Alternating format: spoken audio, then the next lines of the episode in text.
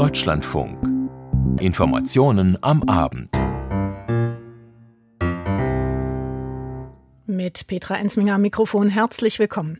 Seit Tagen ist der Ort Lützerath in Nordrhein-Westfalen von der Polizei abgeriegelt. Die darunterliegende Kohle, die soll abgebaggert werden. Dagegen haben heute viele tausend Menschen protestiert und wir berichten gleich. London will erstmals einen modernen Kampfpanzer an Kiew liefern. Die Entscheidung auch ein politisches Signal an Berlin. Das wird Thema sein.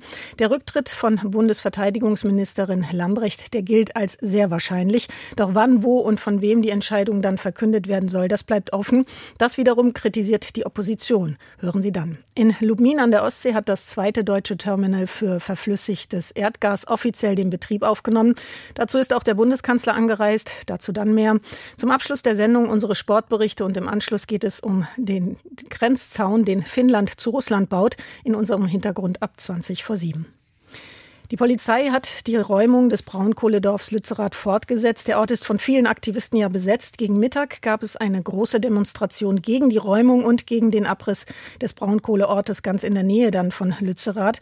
Begleitet war das von der schwedischen Klimaaktivistin Greta Thunberg.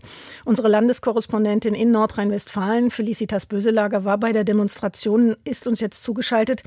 Frau Böselager, die Polizei hat Schlagstöcke, Wasserwerfer und Pfefferspray einsetzen müssen. Was ist da vorgefallen? Ja, es war so, dass sich ungefähr 1000 Menschen von dem großen Demonstrationszug wegbewegt und Richtung Lützerath gegangen sind. Darunter waren mehrere schwarz vermummte Menschen, die offensichtlich nur gekommen waren, um nach Lützerath, um zu dem Zaun von RWE nach Lützerath zu kommen und die waren gar nicht da, um zu der Kundgebung mit Greta Thunberg zu kommen.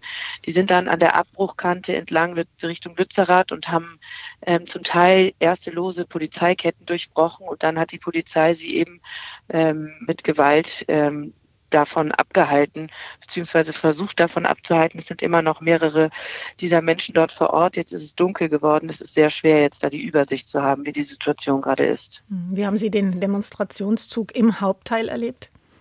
Im Hauptteil war das ein friedlicher, sehr äh, bürgerlich geprägter Demonstrationszug. Es hat sehr gewindet und wahnsinnig geregnet. Die Menschen waren gut ausgerüstet mit Regencapes und Gummistiefeln, mit Familien. Es waren Rentner, Rentnerinnen da, Studierende sind aus ganz Deutschland gekommen, zum Teil mit Bussen angefahren, um zu demonstrieren, um Greta Thunberg zu hören, die da fünf Minuten eine Rede gehalten hat und dazu aufgerufen hat, sich weiter gegen Braunkohle einzusetzen. Sie hat gesagt, Lützerath ist noch da und solange die Kohle noch da in der Erde ist, ist der Kampf noch nicht zu Ende und hat dann mit den anderen Demonstrierenden gerufen, Lützi bleibt, Lützi bleibt. Und da war eine ganz friedliche Atmosphäre. Währenddessen hat man aber gesehen, dass äh, man hat von dort aus einen Blick auf Lützerath, dass über Lützerath Feuerwerkskörper gezündet wurden.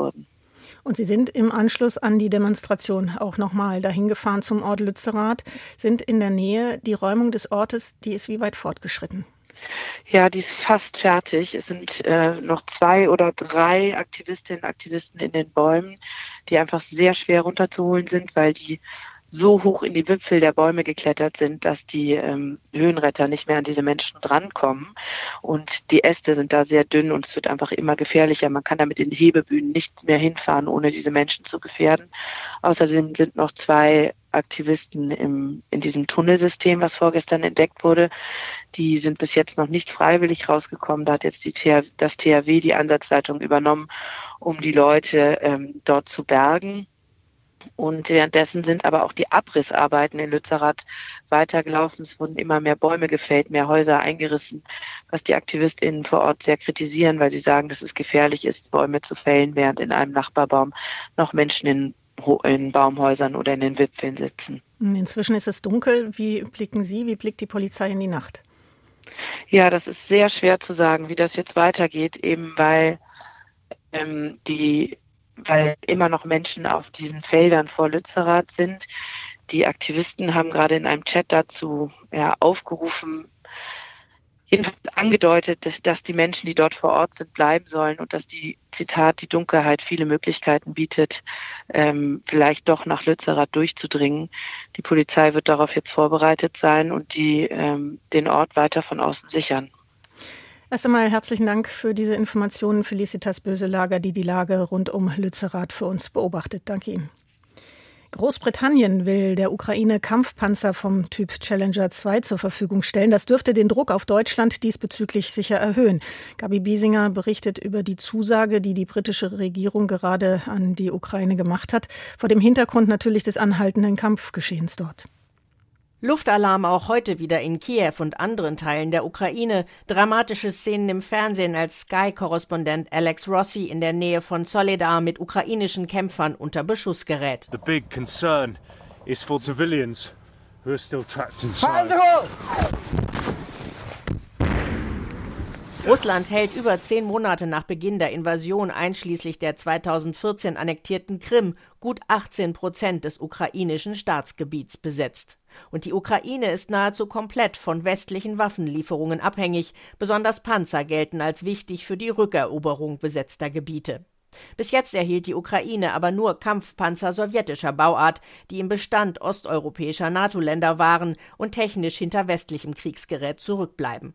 Darum eröffnet die Ankündigung des britischen Premierministers Rishi Sunak, die Ukraine erstmals auch mit westlichen Challenger 2 Kampfpanzern zu unterstützen, ein neues Kapitel im westlichen Beistand für die Ukraine. Wie viele Panzer die Briten abgeben wollen, wurde offiziell nicht mitgeteilt. Die BBC berichtet, die Briten wollen rund zwölf Panzer liefern.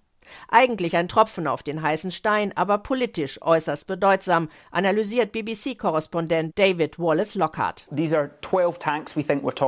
Die Ukraine hat deutlich gemacht, dass sie in etwa 300 Panzer braucht. Aber hier könnte die Zusage der britischen Regierung trotzdem äußerst wichtig sein, denn Großbritannien ist jetzt das erste NATO-Land, das Panzer liefert. Polen etwa würde auch gerne liefern, braucht dafür aber die Zustimmung von Deutschland. Die deutsche Bundesregierung lehnt es bisher ab, schwere Leopard 2 Kampfpanzer zu liefern, die die Ukrainer sich wünschen, weil sie den russischen Panzern technisch überlegen sind. Auch Lieferungen über Drittstaaten wie Polen hat Berlin bisher verhindert mit dem Verweis, andere Verbündete hätten auch keine modernen Kampfpanzer an die Ukraine abgegeben. Dahinter steht die Befürchtung, die NATO könne in den Krieg in der Ukraine hineingezogen werden, wenn der Westen indirekt Angriffe der Ukraine ermögliche. Die britische Regierung stehe sicherlich weiterhin auf dem Standpunkt, die Challenger-Panzer seien Verteidigungswaffen, so BBC-Korrespondent Lockhart. Trotzdem sei zu beobachten, wie die Briten im Laufe des Krieges immer weitergegangen seien. I think number 10 would still say it is still defensive weaponry, but we can certainly see that support the UK has been giving Ukraine certainly stepped up throughout this conflict. Die deutsche Bundesregierung hat neben leichten Waffen und Munition bereits schwere Panzerhaubitzen und Flugabwehrsysteme geliefert. Zusätzlich wurden wurden 40 Schützenpanzer des Typs Marder in Aussicht gestellt. Der Marder wird vor allem für Truppentransporte benutzt. Mit der Ankündigung aus London dürfte die Argumentation der Bundesregierung jetzt nur schwer aufrechtzuerhalten sein. Berlin gerät weiter unter Druck, wenige Tage bevor am 20. Januar in Rammstein 50 Verteidigungsministerinnen und Minister zusammenkommen, um über weitere Ukraine-Unterstützungen zu beraten. Ungünstig auch, dass die deutsche Amtsinhaberin Christine Lambrecht gerade jetzt vor ihrem Rücktritt steht. Großbritannien will also Challenger-Kampfpanzer an die Ukraine liefern. Gabi Wiesinger berichtete darüber und sie hat es in ihrem Beitrag angesprochen. Die Bundesverteidigungsministerin steht vor ihrem Rücktritt. Das berichten verschiedene Medien. Was ist dran an dieser Meldung und wie wird darüber spekuliert und diskutiert? Volker Findhammer aus unserem Hauptstadtstudio ist uns jetzt zugeschaltet. Volker Findhammer, Sie können was genau zu diesem angekündigten und nicht angekündigten, aber geahnten Rücktritt sagen? Naja, Petra Enzminger, Sie haben es ja schon erwähnt, nach wie vor gibt es keine Bestätigung für den möglichen Rücktritt von Verteidigungsministerin Christine Lambrecht, weder von ihr noch aus dem Bundesverteidigungsministerium und auch nicht aus den Reihen der SPD. Das seien Gerüchte, die man nicht kommentiere, hieß es lediglich aus dem Ministerium. Auch seitens der SPD gibt es keine eindeutigen Erklärungen, obwohl die Absicht Bundeskanzler Olaf Scholz wohl bereits bekannt sein soll. Im Deutschlandfunk hat der SPD-Abgeordnete Joe Weingarten heute Morgen noch recht allgemein erklärt, die Bundeswehr besteht aus knapp 200.000 Frauen und Männern, die eine gefährliche Arbeit machen, die im Zweifel bereit sind, ihr Leben einzusetzen für diesen Beruf. Und die brauchen natürlich auch einen Inhaberin oder einen Inhaber der Befehls- und Kommandogewalt, der oder die völlig und klar zu ihnen steht. Und das ist sicher verbesserungsfähig gewesen. Verbesserungsfähig ist gewiss einiges, aber die Opposition, die sieht das mit inzwischen schon anders. Die wird nämlich recht deutlich, so etwa der CDU-Generalsekretär äh, Mario Chaya am Morgen im Deutschlandfunk. Verteidigungsministerin Lamprecht ist seit vielen Wochen und Monaten eine schwere Belastung für die nationale Sicherheit und für unsere Bündnisverpflichtungen geworden. Sie hat ihrer Verantwortung als Verteidigungsminister nie Rechnung getragen und wir haben schon seit einigen Wochen zum Ausdruck gebracht, der Kanzler muss in dieser schwierigen Situation endlich durchgreifen und eine Ministerin oder einen Minister berufen, der dieser Aufgabe auch gerecht wird. Deutlich wurde auch der FDP-Koalitionspartner. Äh, da hat nämlich Wolfgang Kubicki erklärt, es könnte am besten gleich eine Umbesetzung im Kabinett geben, weil es noch mehrere SPD-Minister gäbe, die das nötige Hintergrundwissen für, ihr Ämter, äh, für ihre Ämter nicht haben. Und insofern steht, bleibt natürlich das Dilemma, dass äh, Christina Lambrecht schon länger im Selbstverteidigungsmodus sich befunden hat, anstatt sich um die Bundeswehr zu kümmern. Und äh, da muss jetzt die Frage geklärt werden, wie kann es in den nächsten Tagen weitergehen. Und vielleicht noch einmal zur Erläuterung, was hat eigentlich zu dem Ganzen geführt jetzt? Naja, da war das unglückliche Silvestervideo sicherlich nur der letzte Anlass, der ja auch in der SPD zu einem erheblichen Kopfschütteln geführt hat, nach dem Hubschrauberflug mit dem Sohn im Frühjahr und anderem mehr.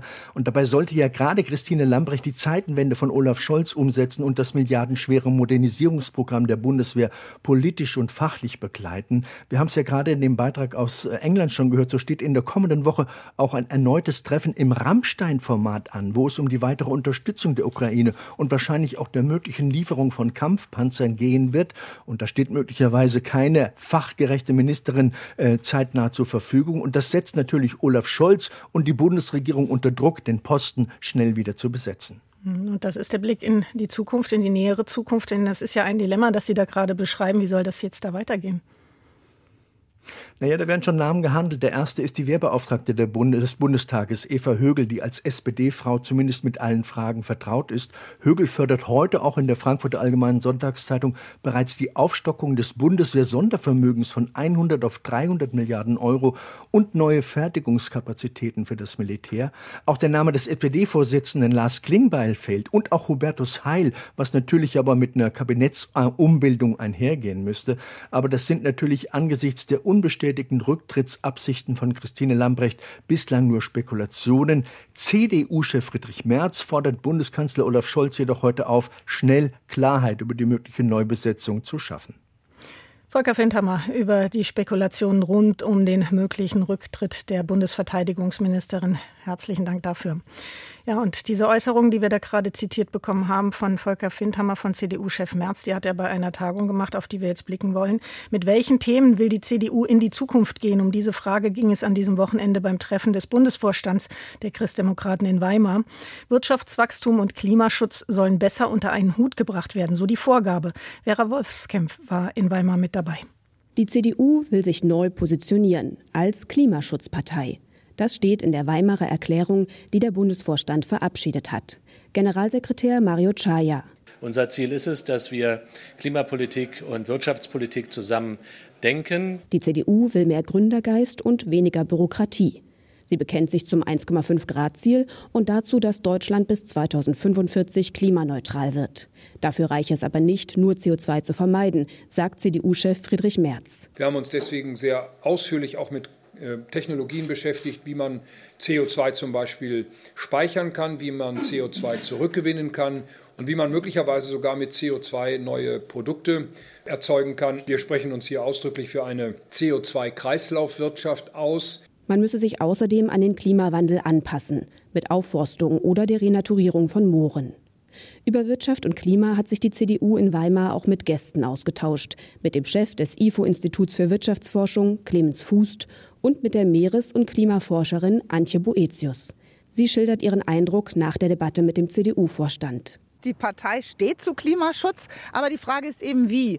Und da scheint sie mir noch zu sehr gespalten in einem Versuch zu sagen, es gibt entweder Verzicht und Verbot oder eine technologische Zukunft, wo wir doch eigentlich wissen, als Menschheit haben wir schon immer alle Methoden genutzt, um voranzukommen, wenn es ums Überleben geht. Dabei hält sie es auch für wichtig, die junge Generation besser anzusprechen. Irritationen gab es um die Atomkraft. Vor der Klausur hatte die CDU-Spitze einen Beschlussentwurf verschickt. In dem stand der bemerkenswerte Satz, der Neubau von Atomkraftwerken sei vorurteilsfrei zu prüfen. Das widerspricht aber Parteitagsbeschlüssen, wonach auch die CDU den Atomausstieg unterstützt. Das habe man geklärt, sagt Friedrich Merz. Wir sprechen uns nicht für den Neubau von Kernkraftwerken aus. Wir befürworten die Fortsetzung der Forschung und Entwicklung der Kernenergie der nächsten Generation. Eigentlich wollte die CDU in dieser Klausur neue Schwerpunkte setzen und mal nicht über die aktuelle politische Lage sprechen. Doch die Debatte um die Silvesterkrawalle und umstrittene Äußerungen des Parteichefs dazu halten noch nach. Merz hatte von kleinen Paschas gesprochen und verallgemeinernd Menschen mit Migrationshintergrund kritisiert. Wie aus der Klausur zu hören war, fanden die meisten in der CDU es richtig, dass Merz Probleme anspricht, jedoch nicht alle die Wortwahl. Es gab äh, überhaupt keine Kritik. Es gab den Wunsch, den Willen, den ich absolut teile, dass wir die Menschen, die in Deutschland leben, die eingewandert sind, zum Teil seit Jahrzehnten in Deutschland leben, nicht hier gleich behandeln mit denen, die äh, sich äh, nicht benehmen können und nicht benehmen wollen. Für die CDU wird es ein entscheidendes Jahr. Bei den vier bevorstehenden Landtagswahlen will sie stärker mit eigenem Profil überzeugen. Und da liegt noch viel Arbeit vor der Partei. Wofür die CDU steht und wie sie ihre Ziele erreichen will, das soll Ende des Jahres mit dem neuen Grundsatzprogramm klar sein. Die CDU-Vorstandsklausur Vera Wolfskämpf berichtete darüber. Es ist noch nicht lange her, dass das erste deutsche Terminal für Flüssiggas eröffnet wurde. Im Dezember war das in Wilhelmshaven. Heute folgte in Lubmin in Mecklenburg-Vorpommern das zweite. Bundeskanzler Olaf Scholz ist dazu angereist. Auch Mecklenburg-Vorpommerns Ministerpräsidentin Manuela Schwesig war dort. Mit der Anlage soll vor allem Ostdeutschland versorgt werden. Konrad Buchwald war bei der Eröffnung. Die Freude über den Start war hörbar. Bravo! Es ist geschafft. Bundeskanzler Scholz und Mecklenburg-Vorpommerns Ministerpräsidentin Schwesig haben symbolisch den Gashahn aufgedreht und das LNG-Terminal in Betrieb genommen. Weil wir rechtzeitig alles unternommen haben, mit einem ganz neuen Deutschland-Tempo, ist hier schnell alles fertig geworden. Etwa ein halbes Jahr hat es gedauert, vom Antrag bis zur Fertigstellung. Das Regasifizierungsschiff Neptune im Lubminer Hafen arbeitet jetzt im Dauerbetrieb unter Volllast. Bis zu 5,2 Milliarden Kubikmeter sollen pro Jahr ins deutsche Energienetz eingespeist werden. Das macht etwa 5 Prozent des Energiebedarfs aus. Aber es sei nur eine Übergangslösung, erklärte Ministerpräsidentin Schwesig. Unser Ziel ist, dass dieser Standort in naher Zukunft komplett aus erneuerbaren Energien viele Teile von Deutschland und Europa versorgt. Aber wir brauchen bis dahin auch Gas und deshalb ist es wichtig und gut, dass wir die Möglichkeit haben, ab heute hier LNG-Gas einzuspeisen. Ein paar Minuten zuvor hatten sich die Politiker noch vom Betreiber, der deutschen Regas, erklären lassen, wie das funktioniert. Drei kleine Shuttleschiffe holen das flüssige Gas von einem großen Tanker vor Rügen und bringen es in den Lubminer Hafen, wo es auf dem schwimmenden LNG-Terminal erwärmt und ins Gasnetz eingespeist wird. Lubmins Bürgermeister und Hafenchef Axel Vogt freut sich, dass das Projekt jetzt geschafft ist. Natürlich ein lachendes Auge heute, dass äh, das Terminal dann heute förmlich in Betrieb genommen wurde. Ein weinendes Auge und da ist Deutsche Regas jetzt aufgefordert äh, zu liefern. Das sind die Anwohnerbeschwerden aus äh, Spandauer Hagen. Aber das weinende Auge, denke ich, trocknet sehr schnell, äh, wenn tatsächlich Daten vorliegen, die belastbar sind und aufgrund dieser Daten dann Maßnahmen ergriffen werden, dass die Leute wieder ruhig schlafen können. Denn Seit die Neptun im Hafen liegt, beschweren sich die Anwohner der umliegenden Orte über Dauerlärm. Außerdem gibt es Kritik von Umweltverbänden. Das schnelle Genehmigungsverfahren geht zulasten der Tier- und Pflanzenwelt im sensiblen Greifswalder Bodden. Und diese Kritik haben etwa 300 Demonstranten auch vor Ort zum Ausdruck gebracht. Eine von ihnen, Marion Jürgens aus Spandauer Hagen. Wir sind heute hier, weil wir gesehen und gehört werden wollen, weil wir deutlich machen wollen, dass uns der Lärm, der offensichtlich dieser LNG-Tanker verursacht, uns ganz doll betrifft. Wir täglich Lärmbelästigung haben. Es geht uns nicht darum, dass der Tanker nicht da ist oder dass kein Gas geliefert wird in der Form. Gar nicht. Uns geht es ausschließlich heute hier um die Lärmbelästigung, die uns wirklich massiv betrifft. Umweltminister Backhaus war auch vor Ort und lud am Morgen zu einem Bürgerfrühstück ein. Dabei ging es auch noch einmal um die Einwände der Bevölkerung. Mehr als 1000 wurden gegen das Projekt eingereicht. Die Hinweise haben wir nicht nur aufgenommen, wir haben sie ernst genommen und sie sind auch da, wo es berechtigte Hinweise gab, äh, sind die in dem Genehmigungsbescheid auch aufgenommen. Äh, und äh, ich sage auch der Bevölkerung zu, sollte es hier Hinweise geben, äh, die uns veranlassen müssen, sich der Sache noch weiter anzunehmen, dann werden wir das tun. Backhaus, die Deutsche Regas und auch Lubmins Bürgermeister erklärten, dass man im Dialog bleiben und gemeinsam Lösungen finden wolle. Eine Möglichkeit könnte eine Landstromanlage sein. Das Land befinde sich in Gesprächen dafür. Der Beitrag von Konrad Buchwald. Außenministerin Annalena Baerbock hat die Hinrichtung eines britisch-iranischen Ex-Spitzenpolitikers im Iran als einen weiteren unmenschlichen Akt der iranischen Führung verurteilt. Auf Twitter schrieb sie, Zitat, wir stehen an der Seite unserer britischen Freundinnen und werden unser Vorgehen gegenüber dem Regime und unsere Unterstützung für Irans Menschen weiter eng miteinander abstimmen. Uwe Lüb, hat Informationen über das Geschehen im Iran. Wann genau Akbari getötet wurde, ist nicht klar. Nach Angaben der Nachrichtenagentur Tasnim wurde das Urteil heute Morgen vollstreckt. Familienangehörige sollen am Mittwoch zum letzten Mal Kontakt zu ihm gehabt haben. Das oberste Gericht des Iran hatte das Todesurteil gegen Akbari vor wenigen Tagen bestätigt. Er wurde wegen Spionage für den britischen Geheimdienst verurteilt. Er soll über mehrere Jahre Informationen aus dem Iran geliefert haben. In der Öffentlichkeit war er zuletzt 2019 gesehen worden. Akbari war im Iran früher stellvertretender Verteidigungsminister. Später galt er als engster Berater der Führung des obersten Nationalen Sicherheitsrates des Landes. Der iranische Geheimdienst hat Akbari angeblich eine Falle gestellt und ihn so enttarnt. Es hieß, er habe sensible und strategische Ziele ausspioniert. Ein Sprecher des britischen Außenministeriums hatte das Urteil gegen Akbari als politisch motiviert bezeichnet. Es gebe Berichte, wonach er unter Drogen gesetzt, gefoltert und so zu falschen Geständnissen gezwungen worden sei. Zuletzt ist ein zusammengeschnittenes Video mit einem Geständnis Akbaris verbreitet worden. Im Iran wurde ein ehemaliger iranischer Politiker hingerichtet. Uwe Lüb berichtete darüber. China hat nach Kritik die Todeszahlen in Zusammenhang mit dem Coronavirus massiv nach oben korrigiert. Benjamin Eisel berichtet darüber. Zwischen dem 8. Dezember und 12. Januar, also innerhalb etwa eines Monats, soll es fast 60.000 Tote gegeben haben, darunter viele, die an Covid gestorben sind. Den chinesischen Angaben zufolge starben rund 5000 Menschen infolge von Atemversagen, ausgelöst durch eine Covid-19-Infektion. Die allermeisten Todesopfer waren demnach 60 Jahre oder älter. Die Todesfälle hätten sich in Krankenhäusern ereignet. Offen bleibt damit, ob weitere Personen an anderen Orten an oder mit Corona gestorben sind. Chinas nationale Gesundheitskommission gab letzten Monat bekannt, dass nur Covid-19-Patienten, die an Atemstillstand sterben, als Covid-Tote gelten. Selbst unter Anwendung dieser extrem engen Definition dürfte die Zahl der Toten im mit 1,4 Milliarden Einwohnern bevölkerungsreichsten Land der Erde deutlich höher liegen. Experten im Ausland gehen davon aus, dass in der Volksrepublik bis zum Frühjahr bis zu anderthalb Millionen Menschen im Zusammenhang mit Covid-19 sterben könnten. Zahlreiche Regierungen werfen der kommunistischen Staatsführung mangelnde Transparenz vor im Zusammenhang mit dem jüngsten Ausbruch. Weil kaum noch getestet werde, gebe es keinen Überblick über mögliche Virusvarianten, die in China entstehen könnten, lautet ein Vorwurf. Viele Länder, darunter Deutschland, haben deshalb eine Testpflicht für Reisende aus der Volksrepublik eingeführt.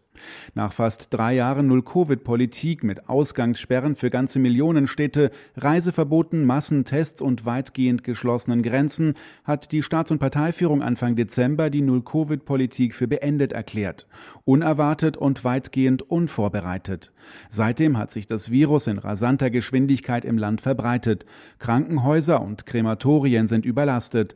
Die chinesische Staats- und Parteiführung versucht, die Folgen des Ausbruchs herunterzuspielen. Benjamin Eisel berichtete. Und wir kommen noch einmal zurück nach Europa. In Tschechien waren die Bürgerinnen und Bürger heute aufgerufen, einen Präsidenten zu wählen.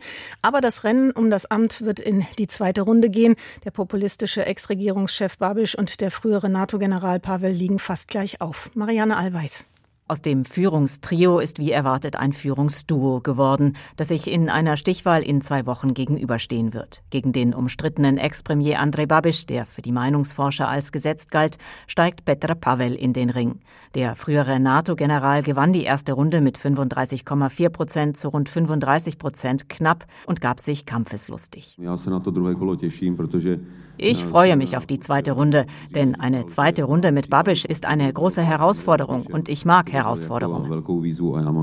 Der 61 Jahre alte bekannte General holte mehr als doppelt so viele Stimmen wie die dritte in der Favoritenrunde, Danusche Nerudova. Sie erreichte knapp 14 Prozent. Die 44-jährige Ökonomin und Unirektorin war die erste Frau mit Chancen auf das Präsidentenamt in Tschechien.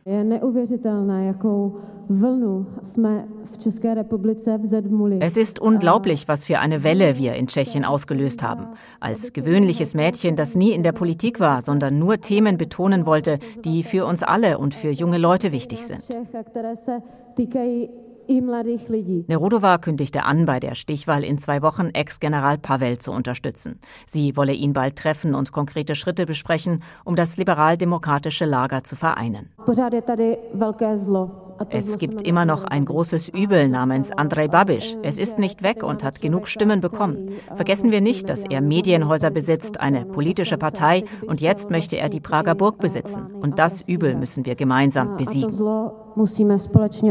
Der Chef der stärksten Oppositionspartei und milliardenschwere Unternehmer Babiš bezeichnete das Ergebnis als Erfolg. Er habe mehr Prozentpunkte erhalten als seine Partei Anno bei der vorigen Parlamentswahl. Der Beitrag von Marianne Allweis. Und damit kommen wir zu unseren Sportberichten mit Astrid Ravol, die jetzt im Studio ist. Nach den deutschen Handballern gestern sind heute auch die deutschen Hockeynationalspieler erfolgreich in ihre Weltmeisterschaft gestartet. Den Auftaktsieg in Indien gegen Japan verfolgte Christina Schröder. So richtig platzen wollte der Knoten erst in der zweiten Halbzeit. Gegen Außenseiter Japan war Deutschland von Beginn an zwar klar überlegen, kam aber nie zu einem guten Torabschluss. Erst im dritten Viertel gelang Kapitän Mats Grambusch der erlösende Führungstreffer. Rühr und Prinz erhöhten mit ihren Toren auf 3 zu 0 und sicherten damit einen souveränen Auftaktsieg. Damit tankte die deutsche Auswahl Selbstbewusstsein, das sie für die nächste WM-Partie in Indien dringend braucht. Denn am Dienstag wartet mit Titelverteidiger und Olympiasieger Belgien der wohl stärkste Gruppengegner der Deutschen. In Ruhpolding haben 17.000 Biathlon-Fans eine unglaubliche Aufholjagd der deutschen Staffel gesehen. Was das Frauenquartett über 4x6 Kilometer leistete, beeindruckte auch Lars Becker. Dieses Staffelrennen war eine Achterbahnfahrt für das deutsche Frauenquartett. Anna Weidel, Vanessa Vogt, Sophia Schneider und die gesetzte Schlussläuferin Denise Hermann-Wick wurden am Ende von 17.000 Zuschauern in Ruppolding stürmisch gefeiert für einen starken zweiten Platz hinter Norwegen und vor Italien. Startläuferin Weidel hatte große Probleme. Vier Nachlader am Schießstand und läuferisch noch nicht wieder gänzlich fit nach ihrer Erkältungspause letzte Woche in Slowenien und einem mäßigen Einzelergebnis in Ruppolding. Überragend dann Vanessa Vogt. Schnell unterwegs, kein einziger Fehlschuss. Deutschland Deutschland war wieder dran. Sophia Schneider, dann zwar mit vier Nachladern, aber läuferisch stark, übergab schon als Dritte an Hermann Wick. Und Deutschlands beste Biathletin gewann das Duell mit der Italienerin Dorothea Viera auf der Schlussrunde souverän. Podestplatz 2 für die Frauen, wie schon im ersten Saisonrennen im Dezember in Kontiolahti. Eigentlich stand in St. Anton in Österreich heute die Abfahrt auf dem Weltcup-Kalender. Stattdessen fuhren die Skirennläuferinnen den Super-G. Das hat gepasst für Kira Weidle, stellt Thomas Kattenbeck fest. Jetzt ist bei Kira Weidler offenbar der berühmte Knopf auch im Super-G aufgegangen. Mit dem siebten Rang beim Rennen in St. Anton fährt Weidler ihr bestes Ergebnis in dieser Disziplin ein, ist damit Deutschlands beste Fahrerin in Abfahrt und Super-G. Dabei waren die Voraussetzungen nicht optimal. Weidler musste mit der hohen Startnummer 29 ins Rennen gehen. Die Piste hatte gehalten, die Sonne kam durch. Auch in der Nacht hatte es viel geschneit. Am Ende waren alle happy, dass das Rennen heute überhaupt durchgeführt werden konnte. Ganz vorne die Italienerin Federica Brignone. Nachwuchshoffnung Emma Eicher schied aus. Die Skispringerinnen Katharina Althaus und Selina Freitag sind im ersten Superteam-Wettbewerb der Weltcup-Geschichte auf das Podest geflogen. Das DSV-Duo holte Rang 3 hinter Österreich und Norwegen. Das Springen der Männer in Sakopane, das fasst Martin Thiel zusammen. Auch wenn es noch nicht nach ganz vorne reicht, die deutschen Skispringer präsentieren sich eine Woche nach der verkorksten Vier-Schanzentournee im Teamwettbewerb von Sakopane wieder stark verbessert. Startspringer Markus Eisenbichler bei der Tournee komplett neben sich, sprang 131,5 und 140 Meter und brachte damit das DSV-Team in eine gute Ausgangsposition. Auch Philipp Raimund als Zweiter jubelte bei seinem ersten Teamwettkampf, denn nach seinen Sprüngen belegte das deutsche Team Platz 3 und dabei sollte es bleiben, weil Karl Geiger mit 136 und 108 38 Metern wieder Topsprünge gelangen und Andreas Wellinger die Nerven behielt. Der Sieg ging an die starken Österreicher vor Polen und den eben wieder erstarkten deutschen Springern. Doppelsieg für die deutschen Rudler im lettischen Sigulda beim Weltcup, der zugleich als Europameisterschaft gewertet wurde, sorgte vor allem Max Langenhahn für Aufsehen. Thomas Kunze. Das war eine schöne, spektakuläre Aufholjagd, die Max Langenhahn und Felix Loch da in Lettland gezeigt haben. Der Lohn am Ende EM Gold und Silber für die deutschen Rodler. Im ersten Durchgang hatte Max Langenhahn auf feuchtem Eis große Schwierigkeiten, kam deswegen nur mit der zwölfbesten Zeit ins Ziel. Felix Loch leistete sich zwar keine großen Fehler, trotzdem stand nur Rang 9 zu Buche. Im zweiten Durchgang profitierten die beiden dann von ihren frühen Startnummern. Danach wurde die Bahn immer langsamer und so gelang also die spektakuläre Aufholjagd. Zuvor holten sich Tobias Wendel und Tobias Arlt zum vierten Mal Mal den Europameistertitel. Denn bei den Frauen wurde im Rahmen des Weltcup-Wochenendes erstmals der EM-Titel vergeben. Andrea Vöttler und Marion Oberhofer aus Italien gewannen den Titel. Jessica Degenhardt und Cheyenne Rosenthal steigerten sich im zweiten Lauf. Die Belohnung am Ende Bronze. Und mehr Wintersport gibt es dann gleich ab 19.10 Uhr in Sport am Samstag. Vielen Dank, Astrid Ravol, meine Kollegin aus der Sportredaktion. Und mit diesen Sportberichten gehen die Informationen am Abend an diesem Samstagabend zu Ende. Ich bin Petra Ensminger, bedanke mich bei Ihnen fürs Zu- und Hinhören und wünsche Ihnen allen noch einen angenehmen Samstagabend.